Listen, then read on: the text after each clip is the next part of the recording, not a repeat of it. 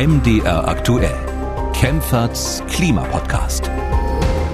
Hallo und willkommen zu einer neuen Folge. Ich bin Markus Schödel und alle, die regelmäßig zuhören, die wissen, dass ich abwechselnd mit meiner Kollegin Theresa Liebig über den Klimawandel spreche. Zweimal im Monat erklären wir wissenschaftliche Studien, ordnen politische Entscheidungen ein und beantworten ihre Fragen. Das machen wir natürlich nicht alleine, sondern mit der Expertin auf dem Gebiet, Professorin Claudia Kempfert.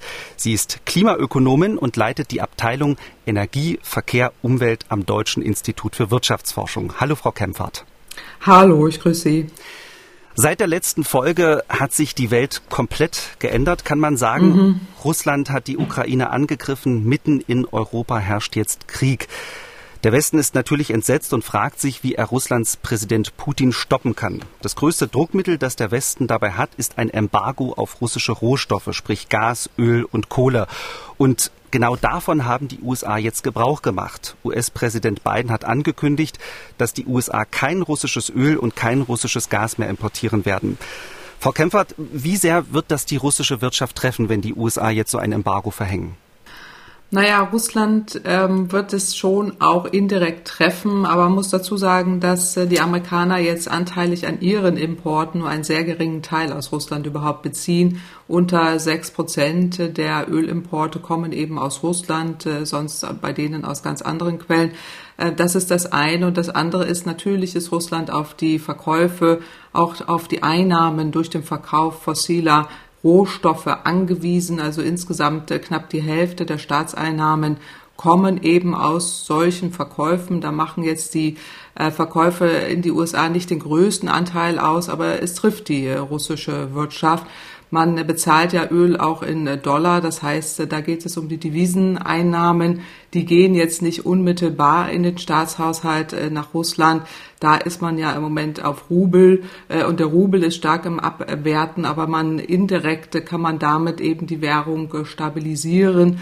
Aber die anderen Wirtschaftssanktionen, die man jetzt ja verhängt hat, gerade im Finanzsystem, die wirken sehr viel stärker auf die russische Wirtschaft. Aber es ist ein wichtiges Signal auch an die anderen Länder, würde ich sagen. Äh, Europa ist ja jetzt auch, hat auch einiges äh, beschlossen äh, und ich denke, da werden jetzt noch einige Regierungen auch nachziehen. Sie denken, einige Regierungen werden nachziehen. Im Moment ist es aber so, dass Deutschland gesagt hat, bei dem Embargo machen wir nicht mit. Die Bundesregierung bleibt erstmal bei ihrem Nein. Wir können ja mal in eine Pressekonferenz mit Bundeswirtschaftsminister Habeck reinhören, warum das so ist. Ich würde mich nicht für ein Embargo auf russische Importe von fossilen Energien einsetzen. Ich würde mich sogar dagegen aussprechen, weil wir damit den sozialen Frieden in der Republik gefährden.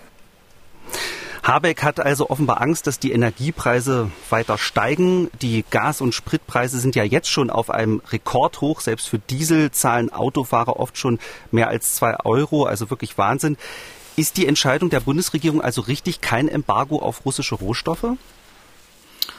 Naja, ich finde zuerst mal jetzt kurzfristig nachvollziehbar, dass man da sehr stark noch nachdenkt und auch die ganzen Wirkungen klug analysieren muss, also die Alternativen, die man hat, ähm, woher man eben dann Gas, Öl und Kohle bezieht. Das ist äh, sicherlich das eine. Die Begründung erschließt sich mir ehrlich gesagt nicht, weil es ist ja so, dass die Preise für Öl und Gas sowieso explodieren jetzt unabhängig davon, ob Deutschland ein Embargo macht äh, oder nicht. Und damit ja sowieso auch die sozialen Verwerfungen äh, da sind. Also die Spritpreise, die jetzt nach oben gehen, die Heizölkosten, die Gaspreise, das passiert ja sowieso. Äh, und dass äh, jetzt auch eine Wirtschaftskrise damit einhergehen kann, die Gefahr ist doch sowieso da. Äh, da erschließt, mich diese Argument, erschließt sich mir diese Argumentation wirklich nicht. Umgekehrt, wir müssen uns doch auch darauf vorbereiten, dass Russland ernst macht. Also wir dürfen jetzt nicht denken, wir sitzen jetzt hier nur an dem Hebel der Entscheidungen, sondern Russland kann das ja auch tun.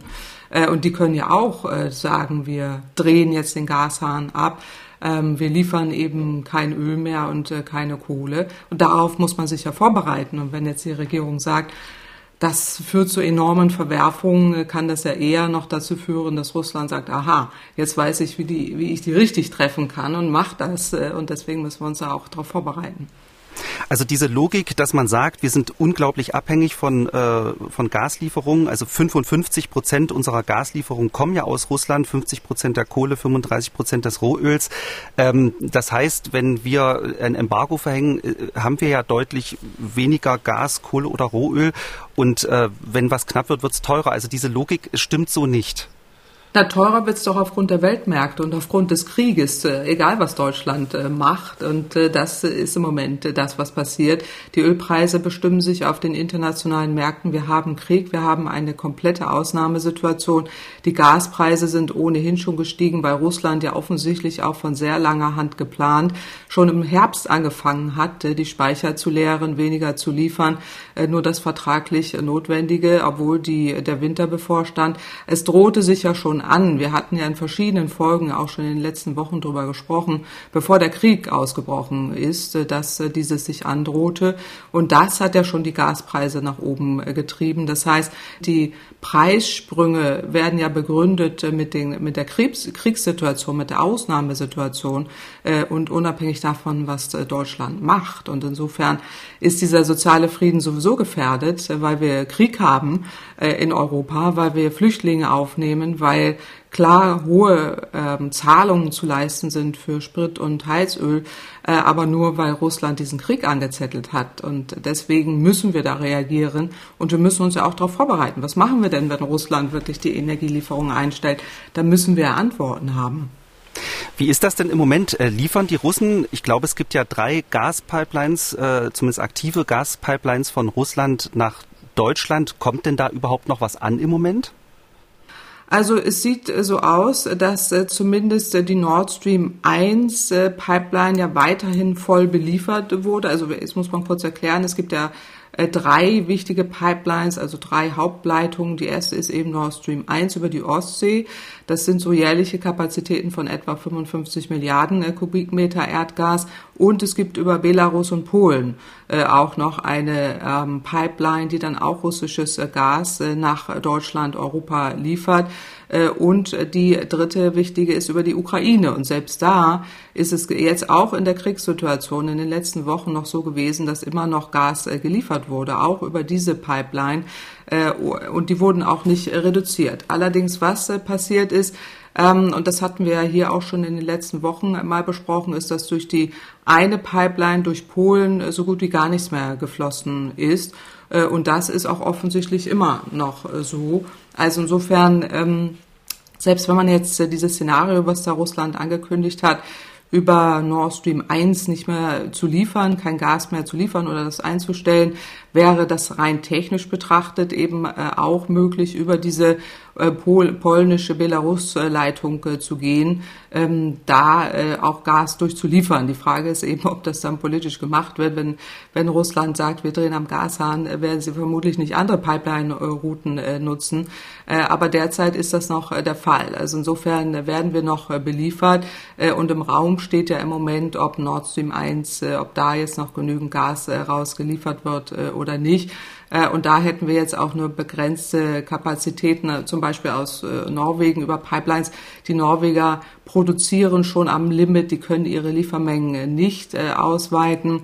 Ähm, so ähnlich ist es auch in anderen Bereichen. möglich wäre es dann eher über Nordafrika oder eben Flüssiggas. und Flüssiggas Terminals gibt es ja in Deutschland nicht, aber in anderen Regionen schon. Und da könnten wir auch dann eben Flüssiggas auch aus anderen Regionen kompensieren. Sie haben es ja schon gesagt, wir müssen uns darauf vorbereiten, äh, dass Russland kein Gas mehr liefert oder eventuell verhängen wir auch selber ein Embargo. Und ähm, Sie haben gerade gesagt, eine Möglichkeit wäre Flüssiggas. Ähm, vielleicht können Sie noch mal kurz erklären, was der Unterschied ist zwischen äh, Flüssiggas und Erdgas?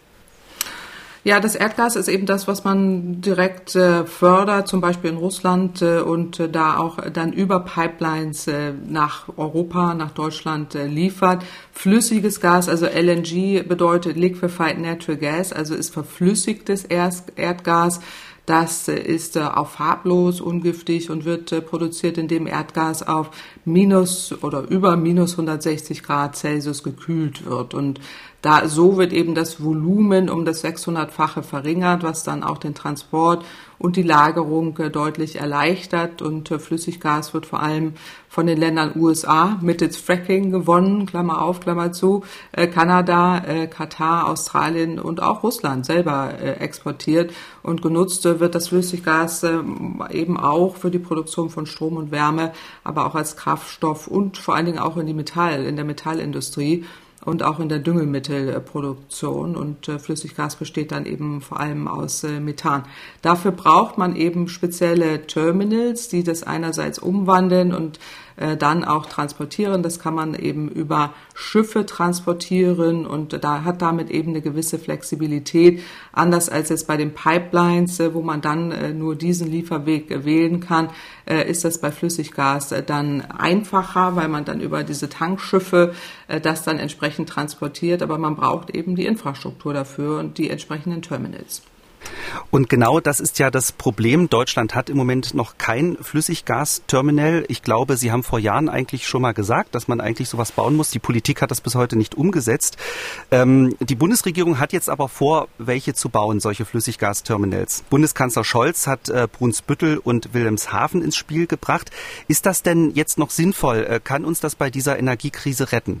Nein, also es kommt viel zu spät. In der Tat, vor 15 Jahren haben wir den Bau von Flüssiggasterminals empfohlen, damals als Nord Stream 1 geplant wurde. Schon damals haben wir vor der Abhängigkeit gewarnt und vor den möglichen Gefahren, die damit einhergehen. Und so ist es ja auch leider gekommen, äh, sondern besser eben zu diversifizieren. Aber Flüssiggas auch damals ist natürlich viel teurer man hat sich da gescheut, eben äh, diese Anlagen zu bauen. Aber nach 2014, also ich meine, wir hatten ja eine Gaskrise schon 2009, 2012, auch da haben wir gewarnt, äh, hätte es sich angeboten und so lange diskutiert man auch schon über den Bau von Flüssiggasterminals in Wilhelmshaven sogar seit den 70er Jahren. Also da äh, gibt es über 40 Jahre Diskussionen äh, ob man das baut oder nicht. Andere europäische Länder haben dann eben im Zuge der Krise sich entschieden, solche Flüssiggasterminals zu bauen auch um zu diversifizieren. Deswegen haben wir im Moment ja überhaupt Kapazitäten, um darauf auszuweichen. Deutschland hat das nicht gemacht.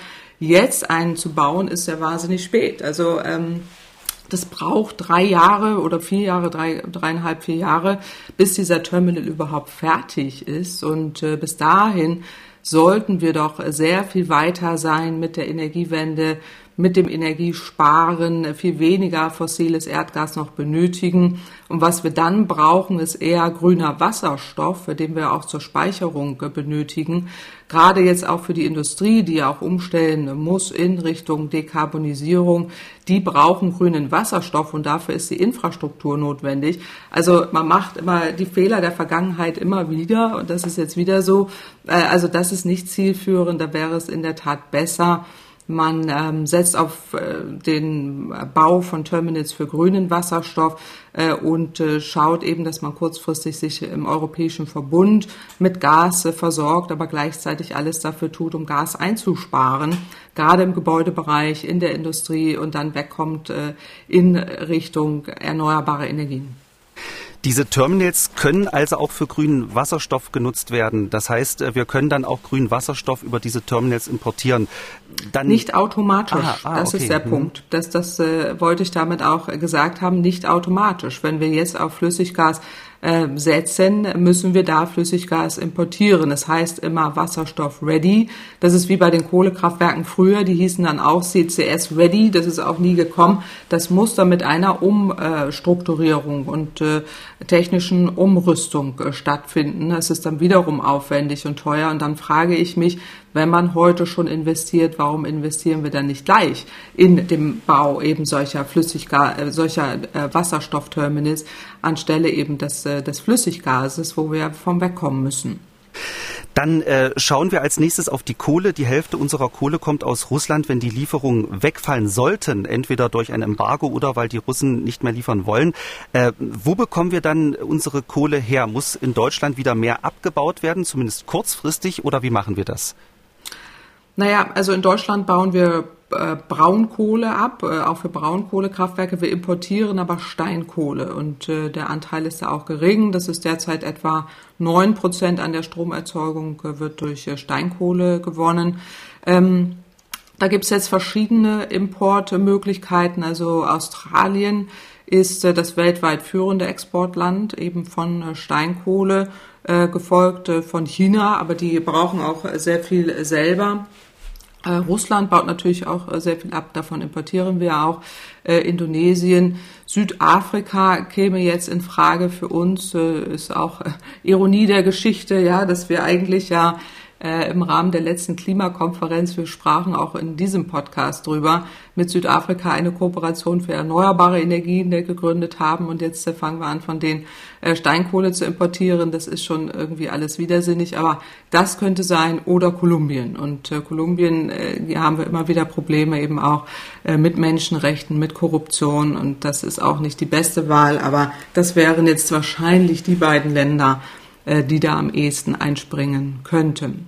Also Australien hat, ja, Entschuldigung, Australien hat ganz lange äh, Wege und ist auch dementsprechend teurer. Also ich würde vermuten, dass man da eher dann auf Südafrika oder Kolumbien ausweicht. Aber am besten ist es, wenn wir so schnell wie möglich von der Kohle wegkommen. Sie haben genau. gesagt, genau, äh, Sie haben gesagt, Braunkohle, Steinkohle. Gibt es da in der Verwendung dieser beiden Kohlearten äh, Unterschiede? Ja, Braunkohle ist am allerschmutzigsten. Also da, das, die Diskussion haben wir ja auch im, äh, in der Lausitz oder da, wo auch noch Braunkohle abgebaut wird, wo wir ja lange jetzt mit der Kohlekommission gerungen haben und auch äh, sehr viele Gelder jetzt für den Strukturwandel bereitstellen, äh, die ja auch äh, getätigt werden für den Umstieg weg von der Braunkohle hin eben zu ähm, erneuerbaren Energien oder Unternehmen für äh, Energieeffizienz oder Elektromobilität, da passiert ja jetzt einiges und den Prozess wollen wir jetzt stoppen. Das ist ja ohnehin fraglich. Das ist auch nicht sinnvoll, das zu tun, sondern wir sollten alles tun, dass wir jetzt bei dem Kohleausstieg bleiben, erneuerbare Energien schneller ausbauen, dann geht das auch. Im Laufe des Kriegs hat es in der Ukraine einen Vorfall gegeben, bei dem viele, denke ich, ein mehr als flaues Gefühl im Magen gehabt haben. Zumindest ging es mir so. Ähm, damit meine ich den Brand auf dem Gelände von Europas größtem Atomkraftwerk Saporischia. Zum Glück äh, hat sich herausgestellt, dass nicht das AKW direkt gebrannt hat, sondern ein Ausbildungsgebäude. Der Brand konnte auch gelöscht werden. Ähm, aber die Aufregung danach war natürlich trotzdem groß. Ich glaube, viele können sich bestimmt noch an den Auftritt vom ukrainischen Präsidenten Zelensky erinnern. Europäer, bitte wacht auf, sagen Sie es Ihren Politikern. Russische Truppen schießen auf ein Atomkraftwerk in der Ukraine. Es ist das Kernkraftwerk Saporischia. Da gibt es sechs Kernreaktoren. Sechs. In Tschernobyl war es ein Reaktor, der explodierte. Nur einer. Ja, Frau Kempfert, als Sie von dem Brand erfahren haben, äh, wissen Sie noch, was Ihnen da durch den Kopf gegangen ist? Absoluter Horror. Absoluter Horror. Also ich äh, weiß es auch deshalb, weil ich nachts aufgewacht bin. Das ist ja im Moment, weil man ja so äh, auch durch den Krieg äh, immer mal wieder auch nachts wach wird. Äh, und ich äh, auf, der Handy, auf dem Handy eine Meldung gesehen habe, dass dieses Atomkraftwerk brennt. Und ähm, also das ist absoluter Horror. Ich meine, seit, der, seit dem Unfall auch damals in äh, Tschernobyl wissen wir ja, wie risikoreich diese Technik ist und insofern absoluter Horror. Also wirklich schrecklich, ganz schrecklich. Also mir ist es genauso gegangen. Ich habe auch in der Nacht äh, auf das Handy geschaut, habe diese Push-Nachricht gesehen. Also genau. ich, ich, hatte, also ganz ehrlich, ich hatte richtig Panik. Ich meine, dieser Krieg macht ja. einen sowieso fertig äh, und man mhm. äh, schaut ständig äh, Nachrichten und, und, und, ist entsetzt.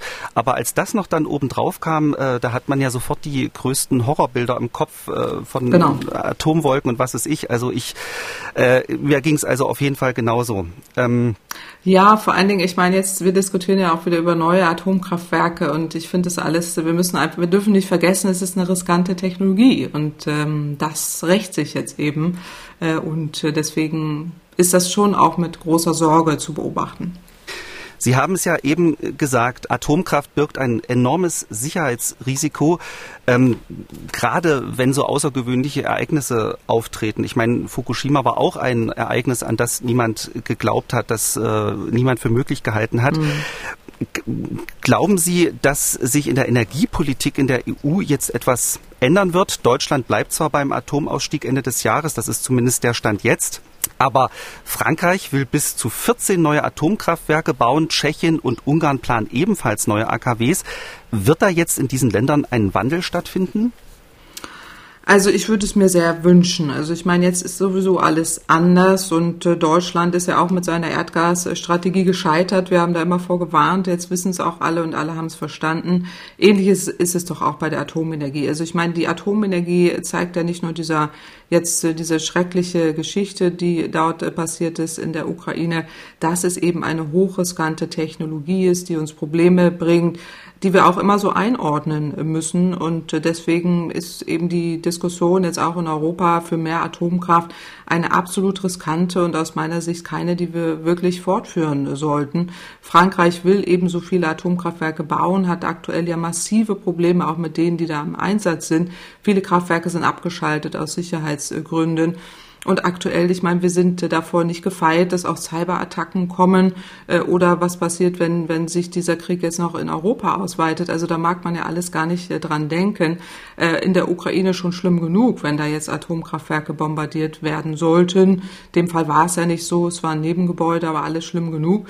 Ähm, und das ist eine Technologie, von der wir Abstand nehmen sollten, zumal wir ja jetzt auch akut äh, das Problem haben, dass wir uns verabschieden müssen von fossiler Energie, möglichst äh, schnell. Das heißt, im Gebäudesektor viel Energie einsparen, äh, erneuerbare Energien ausbauen. Da hilft die Atomkraft gar nicht. Die produzierte nur Strom. Klar, wir brauchen auch Strom, den können wir aber viel preiswerter risikoarmer mit erneuerbaren Energien herstellen. Und das Schöne an erneuerbaren Energien ist, das sind Friedenstechnologien und äh, die Atomkraft ist das eben nicht.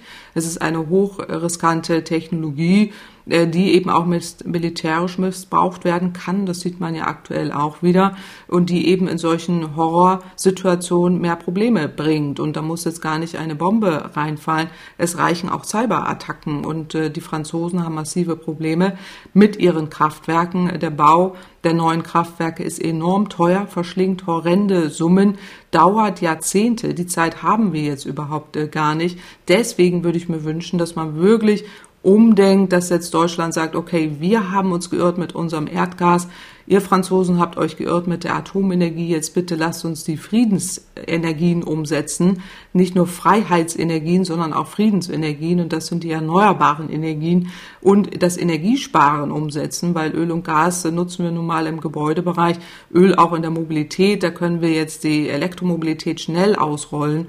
Das kann ganz, ganz schnell gehen, weil wir da schon sehr weit sind. Ladeinfrastruktur ausbauen, Schienenverkehr stärken, das ist nicht zu kompliziert und geht vor allen Dingen sehr viel schneller. Und äh, da brauchen wir jetzt keine Atomkraftwerke die ewig teuer sind, ewig dauern im Bau, äh, vom Rückbau ganz zu schweigen und dem Müll, den wir da Jahrhunderte noch haben. Also das ist keine wirkliche Option. Also wenn uns da eins gelänge, und so klang es ja auch jetzt bei der Europäischen Kommission gestern, äh, will man ja auch den, die erneuerbaren Energien ausbauen, will da ja beherzt äh, rangehen, den äh, Fit for 55 äh, Programm, das da auch vorziehen und schneller machen, das sind die richtigen Schritte. Aber bitte Atom, äh, ohne Atom und bitte ohne Erdgas. Bis wann denken Sie, dass es möglich ist, wenn wir jetzt wirklich alles tun, was in unserer Macht steht, äh, von Atom und Gas wegzukommen? Ja, wir können sehr schnell sein. Also es kommt jetzt darauf an, wir müssen ja im Gebäudebereich wirklich sehr schnell energetisch sanieren. Das geht jetzt nicht äh, von in einem Jahr, da brauchen wir mehrere Jahre, das ist ganz sicher so. Aber da ist der, der größte Hemmnis sind im Moment die Fachkräfte und die Ausbildung. Äh, die da fehlt. Und äh, da können wir sehr schnell Programme starten, äh, das zu ändern, auch im europäischen Kontext, da gemeinsam die Anstrengungen heben, weil die Probleme haben alle Länder. Bei der Elektromobilität kann es sehr schnell gehen, dass wir da auch eine Elektroautoquote einführen für neu zugelassene Fahrzeuge. Dann haben wir in den nächsten Jahren hohe Mengen an Elektrofahrzeugen im Markt äh, und kommen da auch sehr schnell weg von Diesel und Benzin. Also da wären jetzt mal Abwrackprämien äh, für Heizung äh, notwendig, Abwrackprämien für Fahrzeuge äh, von Diesel und äh, Benzin. Ähm, da, solche Programme wären jetzt wirklich sinnvoll und wenn man das schaffen könnte, könnte man da sehr schnell werden. Bei der Stromerzeugung, auch der, dem Bau von Windanlagen äh, braucht man einige Jahre, aber nicht Jahrzehnte wie, wie beim Bau eines Atomkraftwerks. Ähm, da geht es darum, die Genehmigungsverfahren zu erleichtern, äh, die Prozesse zu entschlacken, äh, jetzt auch so Möglichkeiten schaffen, äh, das Personal in den Kommunen aufzustocken. Man könnte sofort alle Verfahren, die ja im Moment in der Genehmigung sind, auch bei dem, bei den Windanlagen, die schon relativ weit sind, sehr schnell auch äh, durchwinken und sagen, äh, die Genehmigung sehr schnell geben. Die Prüfverfahren sind ja schon zum größten Teil durchlaufen. Repowering ginge relativ schnell. Da kann man die Anlagen, die eben alte Windanlagen, die erneuert werden können, ohne jetzt wieder neu, jetzt ganz komplizierte Genehmigungsverfahren zu haben. Auch das ginge sehr schnell bei der Solarenergie sowieso. Äh, aber da fehlen dann eben Handwerker häufig und äh, die Module müssen importiert werden aus China. Da würde sich anbieten, jetzt sehr schnell die Anlagen in Deutschland wieder zu produzieren, in Europa. Die Arbeitskräfte sind ja da. Wir müssen sie nur wieder heben. Wir haben 100.000 verloren durch eben unsere verfehlte Energiepolitik der letzten 15 Jahre sind wertvolle Solararbeitsplätze, alles Industriearbeitsplätze Arbeitsplätze verloren gegangen. Genau wie bei der Windenergie. Diesen Fadenriss müssen wir jetzt dringend stoppen. Und dann können wir sehr schnell werden. Wir können 100 Prozent erneuerbare Energien bis 2030 erreichen auch in ganz Europa. Also wenn wir da jetzt echt äh, zulegen und, und wirklich was tun äh, und äh, die gesamte Energiewende samt Wärmewende, also gerade der Gebäudebereich, äh, geht es äh, bis 2035. Äh, dazu muss man eben energetisch sanieren, gerade die Nahwärmenetze jetzt auf erneuerbare Energien umstellen. Wir haben viel Biogaspotenziale, die ungenutzt sind, gerade was die Wärmeversorgung oder auch Spitzenlastzeiten angeht. Die Kapazitäten sind schon da, man muss sie nur heben. Also wir sind jetzt in einer Ausnahmesituation und diese Kriegssituation, die muss uns wirklich zu anderem Denken bewegen äh, und nicht noch äh, die ewig langen Diskussionen und Embargo können wir nicht, dies und das nicht. Wir müssen jetzt wirklich ins Handeln kommen, weil so laufen wir wieder in die Gefahr, dass wir wieder nur reagieren. Äh, Russland dreht äh, vielleicht die Energie ab und dann stehen wir da. Und äh, ich wünsche mir jetzt, dass wir wirklich ernst machen, äh, sofort alles in Bewegung äh, setzen, was geht. Äh, und dann können wir sehr schnell werden. Aber wir müssen schon auch die Dringlichkeit der Situation verstehen und nicht jetzt den Klimaschutz gegen Versorgungssicherheit ausspielen, soziale Frage missinstru oder instrumentalisieren in eine Richtung, die uns gar nicht hilft, sondern dem Menschen wirklich helfen. Das wäre mein dringendes Plädoyer für eben einerseits Heizkostenzuschüsse, andererseits Abwrackprämien. Diese Dinge müssen gestemmt werden. Und äh, da kann ich mir vorstellen, äh, können wir sehr schnell werden. Der Krieg hat dazu geführt, dass die Bundeswehr jetzt besser ausgestattet werden soll. Die Bundesregierung will 100 Milliarden Euro zur Verfügung stellen. Außerdem sollen die Verteidigungsausgaben jährlich auf zwei Prozent erhöht werden. Das ist eine Menge Geld. Ähm, Sie haben ja eben aufgezählt, was für den Klimaschutz alles notwendig ist. Mhm. Ähm, haben Sie die Befürchtung, dass durch dieses Geld, was jetzt in die Bundeswehr gepumpt wird, dafür weniger Geld, weniger Geld für den Klimaschutz zur Verfügung steht? Grundsätzlich nicht, nein, weil Geld ist eigentlich nicht knapp. Ja, wir können äh, Geld ausgeben. Also wir äh, haben ja immer noch eine Situation, wo wir auch äh, in Zeiten des billigen Geldes leben, jetzt aus der Corona-Pandemie kommen. Klar, ähm, haben wir schon auch viel Geld bereitgestellt, gar keine Frage. Aber diese Sondersituation, die muss es uns wert sein, wirklich alles dafür zu tun, in Richtung Energieunabhängigkeit zu kommen. Und da ist genauso wichtig, wie jetzt manche da den Verteidigungshaushalt sehen, genauso wichtig die Versorgungssicherheit, eine ähnliche Sicherheitsfunktion wie eben auch eine mögliche Verteidigung. Und da würde ich mir wünschen, dass man es also neben äh, jetzt äh, dem Aufstocken eben dieser Verteidigungsausgaben äh, vor allen Dingen auch in einer ähnlichen Größenordnung äh, das auch äh, für die ähm, Energieunabhängigkeit äh, tut. Aber wenn man jetzt reinguckt, äh, da wurden ja diese 200 Milliarden äh, genannt von dem Herrn Lindner. Ähm, das ist leider nicht wirklich frisches äh, Geld, denn 110 Milliarden gehen auf die Energie- und Klimafondspläne der alten Regierung zurück. Also das ist nicht neu. Dazu kommen diese 60 Milliarden aus dem Nachtragshaushalt, den ich eben schon genannt habe. Es kommen also lediglich neue, so 30 Milliarden hinzu, die für 2026 gelten. Das klingt erstmal nach einem tollen Erfolg. Oh wow, 200 Milliarden Euro äh, kommen da rein, aber wenn man reinguckt, äh, ist das äh, relativ wenig. Und äh, wenn wir, was ich eben schon aufgezählt habe, die, die Bedarfe sind ja groß.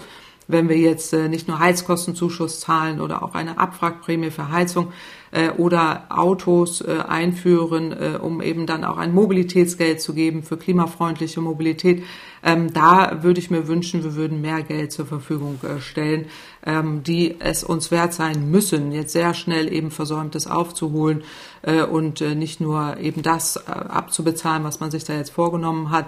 Also ein Großteil dieses Geldes geht ja auch noch auf die Abschaffung der EEG-Umlage äh, zurück.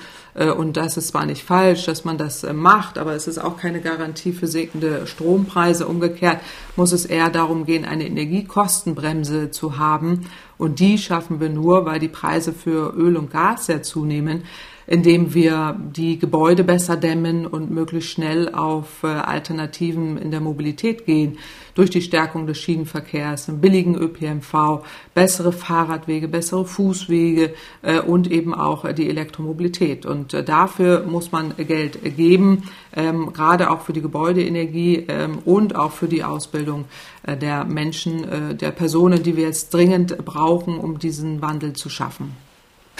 Also sind diese 200 Milliarden, die da jetzt versprochen wurden für den Klimaschutz, äh, eher ein PR-Gag von der Bundesregierung, wenn man es jetzt ganz böse be betrachtet?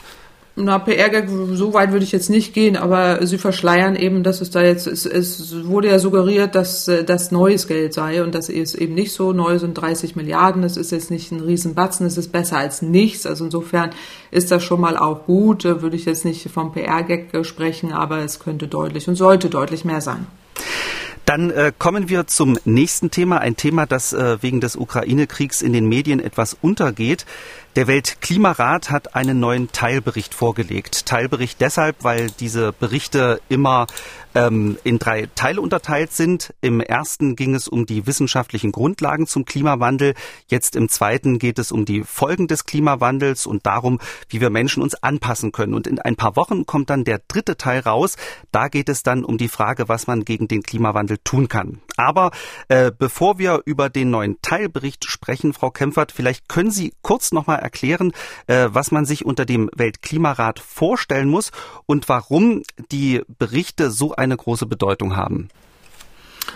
Ja, die, den Weltklimarat gibt es äh, ja seit Anfang der 90er Jahre aus dem letzten Jahrhundert. Das ist, äh, sind WissenschaftlerInnen, die weltweit die jüngsten Studien zum Klimawandel zusammenstellen und das äh, ist der neueste Stand der wissenschaftlichen Erkenntnisse, so kann man es, glaube ich, zusammenfassen. Und sie haben deshalb eine Bedeutung, weil alle Staaten ähm, da eben auch entsprechend eine Vereinbarung getroffen haben, äh, sich diese Berichte vorlegen zu lassen und anhand dieser Berichte Klimaschutzmaßnahmen umzusetzen. Und äh, deswegen sind sie wichtig.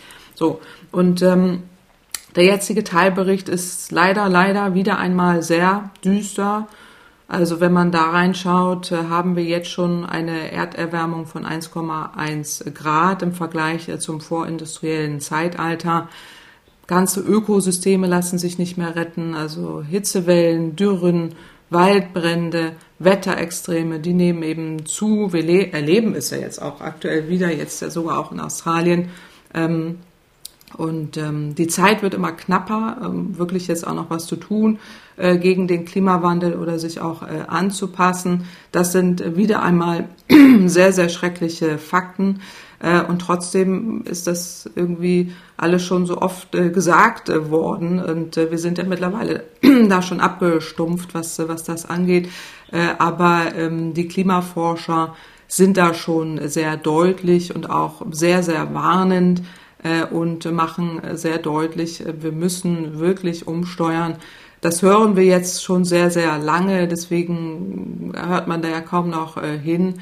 Aber vor dem aktuellen Hintergrund auch nochmal, wenn man sieht, was jetzt auch wieder in Australien an Überschwemmungen und Dürren gleichzeitig in Berlin hier in Brandenburg äh, wieder Wasserknappheit droht schon jetzt. Äh, die Zeiten verschieben sich ja immer mehr äh, und die physischen Folgen eben dieser Krise auch vor dem jetzigen Hintergrund der schrecklichen anderen Krise, aber ist, ist eben an der Dimension nicht zu unterschätzen. Und das wird uns noch lange begleiten müssen. Aber ähm, es macht eben sehr deutlich, dass äh, große Teile in der, in der Welt äh, tatsächlich sehr stark in Mitleidenschaft äh, gezogen werden. Und äh, der Teilbericht hat sich ja auch einige Regionen äh, genauer angeguckt Äh, und da wird einem mulmig, weil wir sehr stark an den sogenannten Kipppunkten äh, dran sind.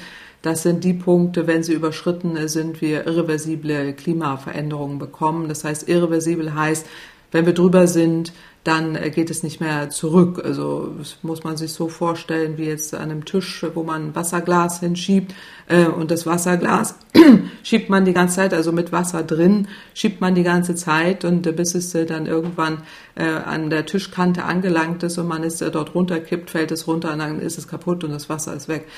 und so ähnlich ist es bei diesen Kipppunkten eben auch, dass wenn wir sie überschreiten, wir dann wirklich sehr starke negative Wirkungen bekommen. Und ähm, ich weiß nicht, ob wir noch auf die einzelnen Regionen auch eingehen wollen, ähm, die da genannt sind.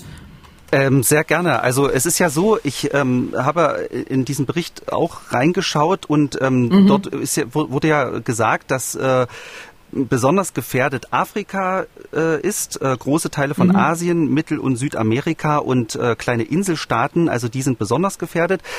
Wenn man jetzt ein bisschen naiv fragt, müssen wir uns da in Europa weniger Sorgen machen? Nein, wir müssen uns genauso Sorgen machen, weil alles hängt miteinander zusammen und insofern ähm, ist, ist das leider ein Trugschluss. Also wir hatten ja auch schon häufiger auch in dieser Folge eine Studie jetzt auch in Europa, wie sich da schon die Regionen, äh, Klimaregionen verschoben haben und äh, das auch zu extremen Klimaereignissen führt. Und die letzte Flut im Ahrtal hat uns ja auch gezeigt, mit welcher Dimension es wir hier zu tun haben. Also das ist leider ein Trugschluss. Die Wirkungen sind überall. Aber in der Tat, der, der Bericht geht eben einerseits zeigt sehr deutlich beim Nordpolarmeer, was eben vor 2050 deutlich eisfrei sein wird. Da haben sich die Klimaforscher korrigiert, äh, und zwar nach vorne. Und das macht so große Sorge, also dass es sehr viel früher eisfrei sein wird, als sie ursprünglich annahmen.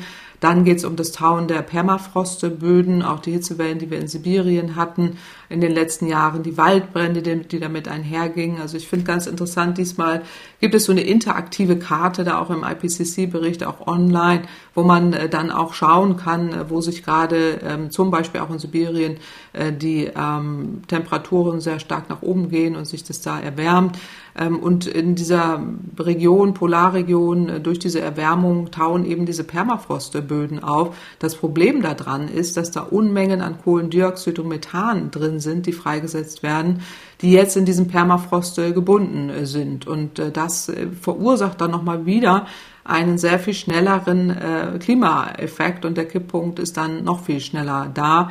Und was Sie eben schon sagten, Westafrika, Sahelzone, da steigen die Oberflächentemperaturen extrem an, viel, viel stärker als im globalen Durchschnitt. Äh, und das hat eben extreme Hitzewellen zur Folge. Und äh, die ähm, Regenmengen können zwar teilweise regional ansteigen, aber die extreme Dürre führt eben dazu, äh, dass oder auch dann zu Überschwemmungen, zu Austrocknung, landwirtschaftliche Flächen können nicht mehr bearbeitet werden. Ähm, die, es gibt Gewalt dann da um und auch Konflikte um knappe Flächen und dann auch zu Migration wird es äh, kommen. Und das sind alles ungute Entwicklungen. Auch Südamerika, was ich da gelesen habe, auch im Amazonas, auch das, da wird ein mulmig. Ähm, da geht es ja auch in Richtung Dürre, Waldbrände, Trockenheit äh, aufgrund der veränderten Temperaturen. Ähm, die Gesundheit der Menschen ist da in Gefahr, äh, genauso wie die Ökosysteme. Und ein Großteil eben dieses Urwalds könnte so zu Savannenlandschaft äh, werden. Und der Verlust dieses Urwalds ist wieder ein Kipppunkt, äh, der uns massiv beeinträchtigen wird. Ähm, aber auch im Mittelmeerraum, also das ist ja unsere Region, auch hier mehr, äh, gibt es mehr Hitzewellen, mehr Waldbrände und ähm, da auch entsprechende Starkregen, die auftreten können. Das haben wir hier auch äh, erlebt. Das heißt, hier erleben wir einen Kipppunkt nach dem anderen und auch in unserer Region, auch in Europa kommt es eben auch von äh, zu extremen Hitzen Dürren, die wir ja hier auch schon erleben, Hitzewellen, Dürren, auch Brände, Waldbrände, das kennen wir auch, aber auch eben Überschwemmungen wie jetzt im Ahrtal. Das heißt, wir sind davor überhaupt nicht äh, gefeit und die landwirtschaftlichen Verluste können zunehmen, die Waldbrände sowieso und das verursacht dann wieder ein Klimawandel. Also man kann sich da äh, wirklich reinarbeiten in die Details und man sieht einfach, die Fenster der Möglichkeiten schließen sich immer mehr. Und das ist echt ein Problem, äh, weil wir das Schlimmste gar nicht mehr verhindern können. Wir können das Schlimmste nur noch verwalten. Und das macht schon, aus meiner Sicht macht es traurig. Also dieser Bericht äh, ist wirklich düster und äh, viel, viel düsterer noch als ähm, die davor. Und äh, wir haben keine, keine Weckrufe mehr. Also ich meine jetzt auch noch Krieg und dann noch das. Also Corona, wir, wir werden ja jetzt wirklich überrannt von einer Krise in die nächste. Man muss da wirklich rauskommen und echt was tun. Und, und die Antwort, genau wie jetzt auch aus der jetzigen Krise, kann eben nur heißen, mehr erneuerbare Energien, mehr Energiesparen, weg von den fossilen Energien und das Schlimme vielleicht auch in der jetzigen Situation ist vielleicht das, dass man daraus wirklich den letzten Weckruf erkennt, nicht nur wegen dieses Berichts, von denen hatten wir ja viele, die haben ja nicht zu den entsprechenden Handlungen geführt, sondern jetzt diese schreckliche Krise, die dazu führt, dass wir endlich, endlich ins Handeln kommen. Aber ist es nicht so, dass wir in Europa zumindest finanziell besser ausgestattet sind und uns deshalb ein bisschen besser äh, auf den Klimawandel einstellen können? Haben wir da einen Vorteil? Ja, nur aufgrund der finanziellen Situation. Aber wir dürfen auch nicht vergessen, dass es auch zu Migrationen kommen wird. Ja, also jetzt haben wir die Migration aufgrund des Krieges, aber wir kennen ja auch die Migration aufgrund äh, des Klimawandels auch schon äh, lange.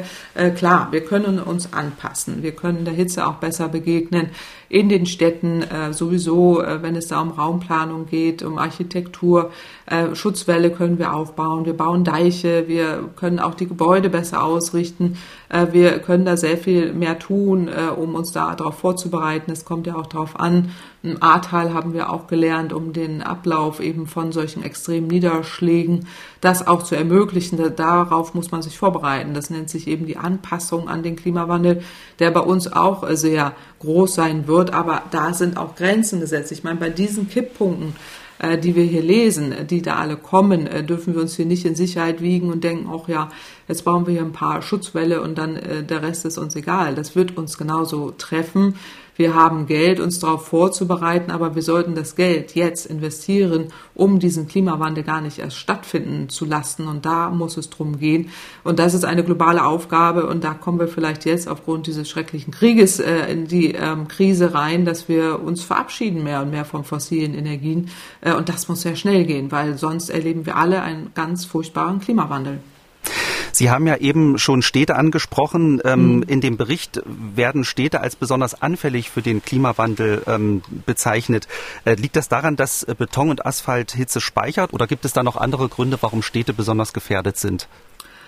Ja, also auch äh, durch den Beton und Asphalt. Also die Art der Architektur spielt hier eine ganz zentrale Rolle. Also es gibt ja schon lange auch in Deutschland äh, die äh, Städteverbünde, die sich da für den Klimaschutz einerseits einsetzen. Da geht es auch um Energieeinsparung, da geht es um den Einsatz erneuerbarer Energien, aber auch um die energetische Gebäudesanierung, umweltfreundliche Verkehrsträger und äh, dann eben auch die Klimaschutzkriterien in den kommunalen Bauleitplanungen zu verankern. Das findet auch tatsächlich schon statt, weil die Städte sind einerseits betroffen, aber sie sind auch die Ursache von äh, Klimawandel, weil ein Großteil der CO2-Emissionen entstehen in den äh, Städten weltweit. Deswegen haben die sich äh, schon auch Berlin beispielsweise, viele andere Großstädte auch, diesem Verbund des Klimaschutzes angeschlossen weltweit, die Emissionen, CO2-Emissionen äh, zu senken.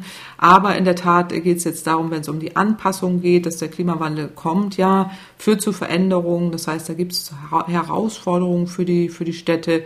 Risiken für die Bewohner, die kommunale Infrastruktur. Wir brauchen mehr Stadtgrün. Das ist äh, wichtig, gerade für die hochsommerlichen Extremtemperaturen auch für die starken Niederschläge, die dann ja auch abgeführt werden müssen, aber auch die Dürreperioden, dass man da eben die Architektur so wählt, dass eben nicht dieser Beton sich so aufheizt, sondern wir Kühlareale haben, also auch Schneisen, Luftschneisen, die da wichtig sind.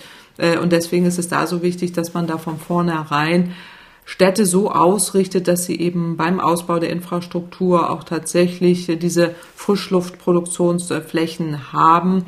Äh, und äh, da geht es dann, dieser Maßnahmenkatalog, der ist, der ist sehr lang, da geht es dann eben äh, um die Vorsorge, um die Gesundheit der Menschen, um Katastrophenschutz, um auch städtebauliche Anforderungen, um, um die Einrichtung von Stadtgrün, Mobilität, Verkehr, Wasser und auch Boden Biotop, Artenschutz und ganz wichtig ist eben die Stadtplanung. Und äh, da sind wir in der Vergangenheit nicht wirklich gut äh, vorbereitet. Man plant immer noch, als wenn es den äh, Klimawandel nicht geben würde und bereitet sich da nicht ausreichend darauf vor. Also gerade die Architekten sind hier gefordert, die Bauleitplaner, aber auch die Bauplaner, die Städtebauplaner, ähm, die das sehr viel stärker berücksichtigen müssen.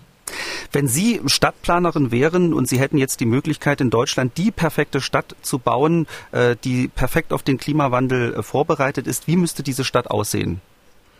Naja, sie muss eben genau das berücksichtigen, was, was ich gerade alles aufgezählt habe. Also es geht um Stadtgrün, da geht es äh, um kommunale Infrastruktur, viele Flächen für Menschen, weniger für Autos. Also nicht die ganzen Stehplätze in Deutschland stehen ja die Fahrzeuge 23 Stunden am Tag herum und äh, brauchen da ganz viel Fläche. Statt äh, Parkflächen äh, brauchen wir da eher äh, Flächen äh, für Grün für menschengerechte Mobilität, also Fahrradwege, Fußwege. Dann geht es darum, die Frischluftschneisen äh, zu haben. Die äh, Häuser müssen so gebaut werden, dass sie auch kühlen, also mit viel Solarenergie auch Kühlenergie herstellen können und äh, gleichzeitig das auch speichern können und gerade die Baustoffe so gewählt werden, dass sie eben nicht so viel Energie absorbieren äh, und dann wie ein oder ganz stark aufnehmen und dann äh, so eine Art äh, Hitze Herdplatte werden, sondern genau Baustoffe nehmen, die das alles äh, nicht haben. Also insofern da ist die Liste lang und äh, wenn man Städte plant, äh, sollte man das heute auch äh, mit berücksichtigen. Aber jetzt geht es ja darum, die existierenden Städte anzupassen und da ist dann nochmal die Anforderung, das entsprechend anzupassen. Okay, die Stadt, die Sie gerade beschrieben haben, das klingt eigentlich sehr einladend. Äh, wäre schön, wenn das berücksichtigt werden würde. Genau, genau. ähm, äh, damit sind wir fast am Ende der Sendung, aber auch nur fast. Äh, wie immer wollen wir zum Schluss noch Hörerfragen beantworten. Und die erste Frage kommt von Ina Tim. Sie hat sich äh, mit dem Abschmelzen von Gletschern beschäftigt. Hallo Frau Kempfert. Hier ist Ina Tim aus Tübingen und ich habe folgende Frage. Kommt es durch das Abschmelzen der Gletscher zu deutlichen Druckverschiebungen auf dem Erdmantel? Wird das erforscht? Es müssten doch allein durch die statischen Umverlagerungen in Zukunft immer mehr Vulkane entstehen und die Plattentektonik müsste sich abändern. Vielen Dank. Sind die Sorgen von Frau Tim berechtigt oder ist sowas ausgeschlossen, dass äh, der Druck irgendwelche ähm, Auswirkungen auf den Erdmantel hat? Ja, also erstmal herzlichen Dank an die Frau Tim für diese sehr spannende Frage. In der Tat ist es so, äh, dass ähm, das passieren kann. Also schmilzt Eis an den Polen, wirkt sich das auf die Spannung der tektonischen Platten aus. Also brodelnde Vulkane sind in den vergangenen Jahren ja eher selten äh, geworden, zumindest äh, im Vergleich zu anderen Epochen auch der Erdgeschichte, wenn man da so ein bisschen nachliest. Ähm, und der Grund ist eben eine Klimaphase, die sich, äh, in der sich jetzt aktuell wir uns auch äh, befinden. Und es gibt Studien, ich habe äh, das auch nachgelesen, Wissenschaftler des Helmholtz-Zentrum für Ozeanforschung in Kiel, Geomar und der Harvard-Universität konnten zeigen, dass ähm, diese vulkanische Aktivität in Phasen einer starken Klimaerwärmung tatsächlich zunimmt.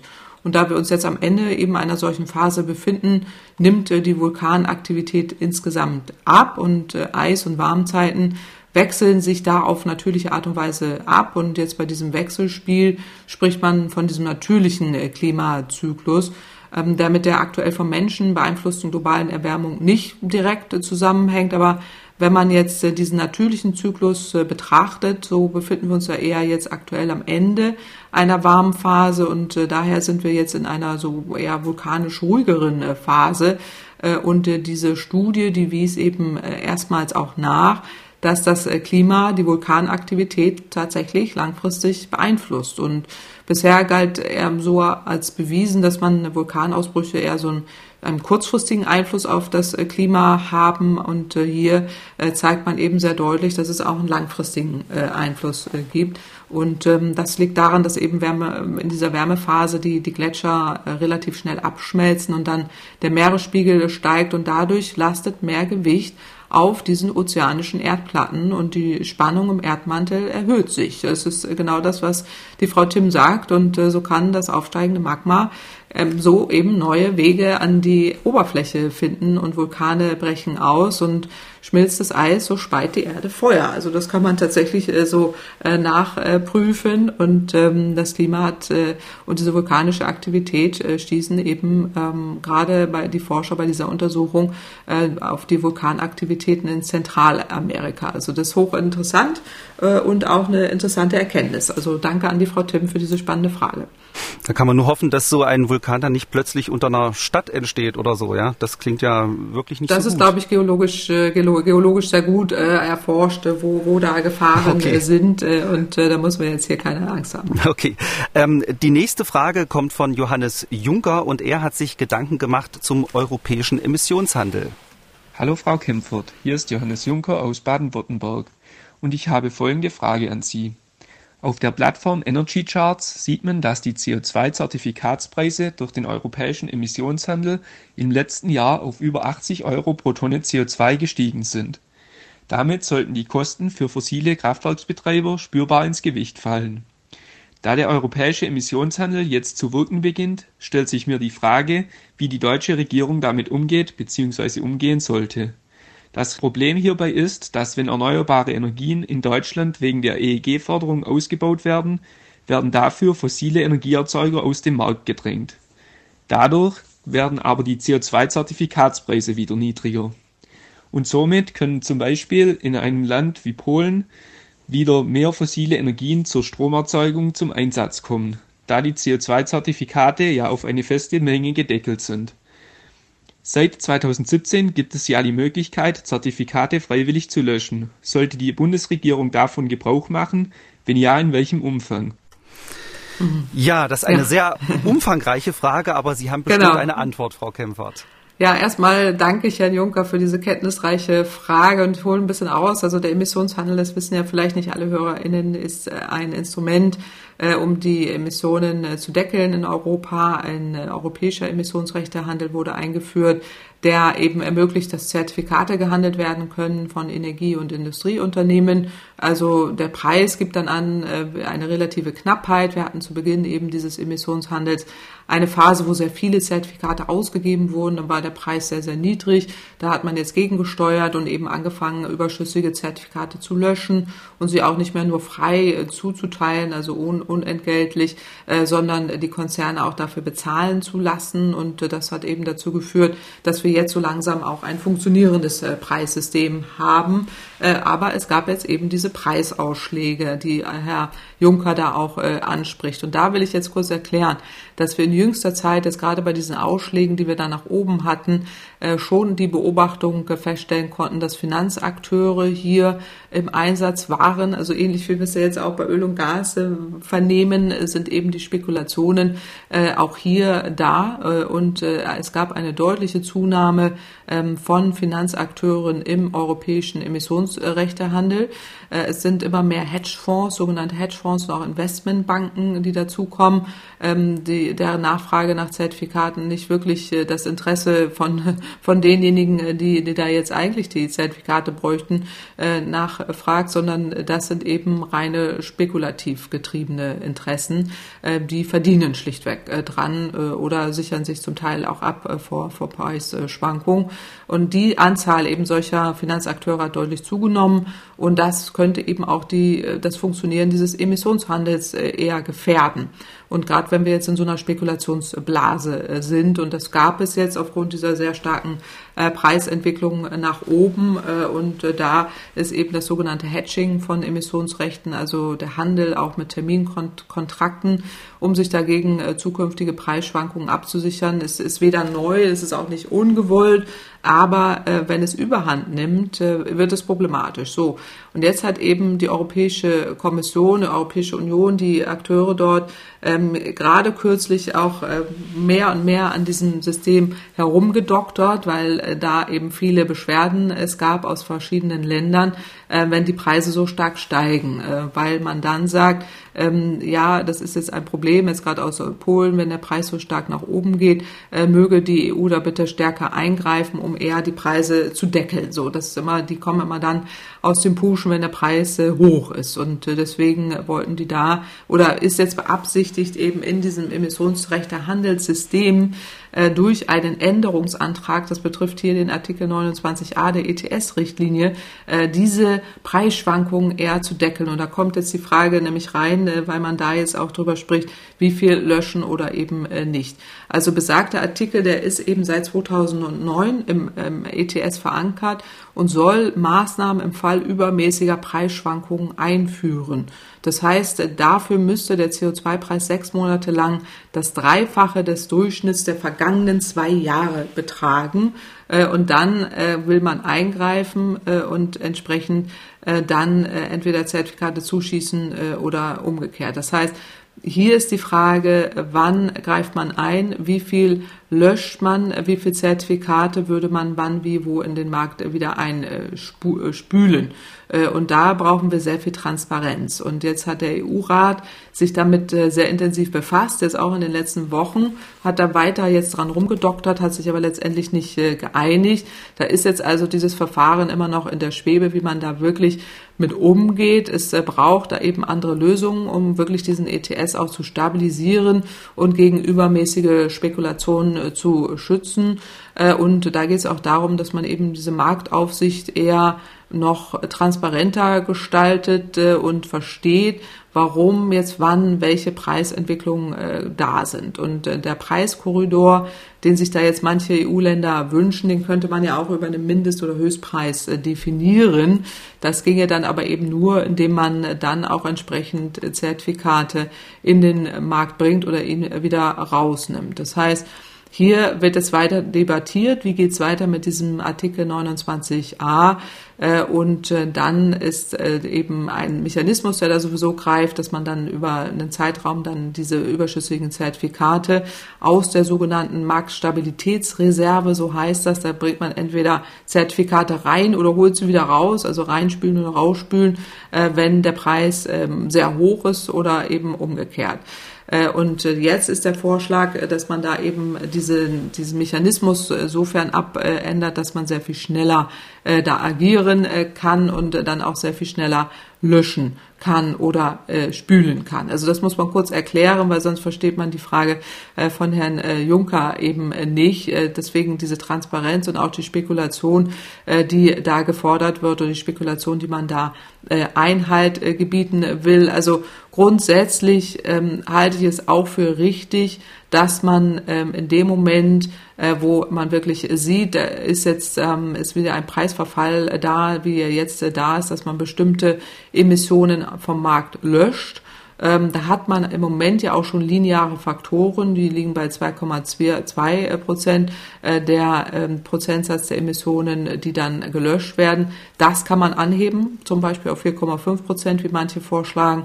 Äh, die Kommission schlägt derzeit 4,2 Prozent äh, vor äh, und äh, es ist auch sinnvoll, die freien Zuteilungen auslaufen zu lassen. Das wäre auch nochmal ein Faktor, äh, und weil man jetzt ja auch über die, diesen Grenzausgleichsschutzmechanismus da einiges äh, machen will, äh, kann man ohnehin diese freien Zuteilungen wegnehmen. Und ähm, dann wäre es absolut sinnvoll, dass man die Zertifikate auch automatisch löscht, die eben diesen linearen Reduktionsfaktor entsprechen. Und sinnvoll wäre ohnehin dass man einen Mindestpreis einführt. Das fordern wir schon sehr lange. Im Gespräch ist hier 60 Euro pro Tonne, um eben diese Schwankungen, die wir jetzt haben, also einmal dann ganz hoch, jetzt dieser Absturz, äh, da auch wirklich äh, zu begegnen und diesen Mechanismus auch so anzupassen, nicht nur für Transparenz gegenüber eben auch möglichen Spekulationen, sondern auch wirklich äh, eine Handhabung hat, dann automatisch auch überschüssige Zertifikate zu löschen, um den Preis zu stabilisieren.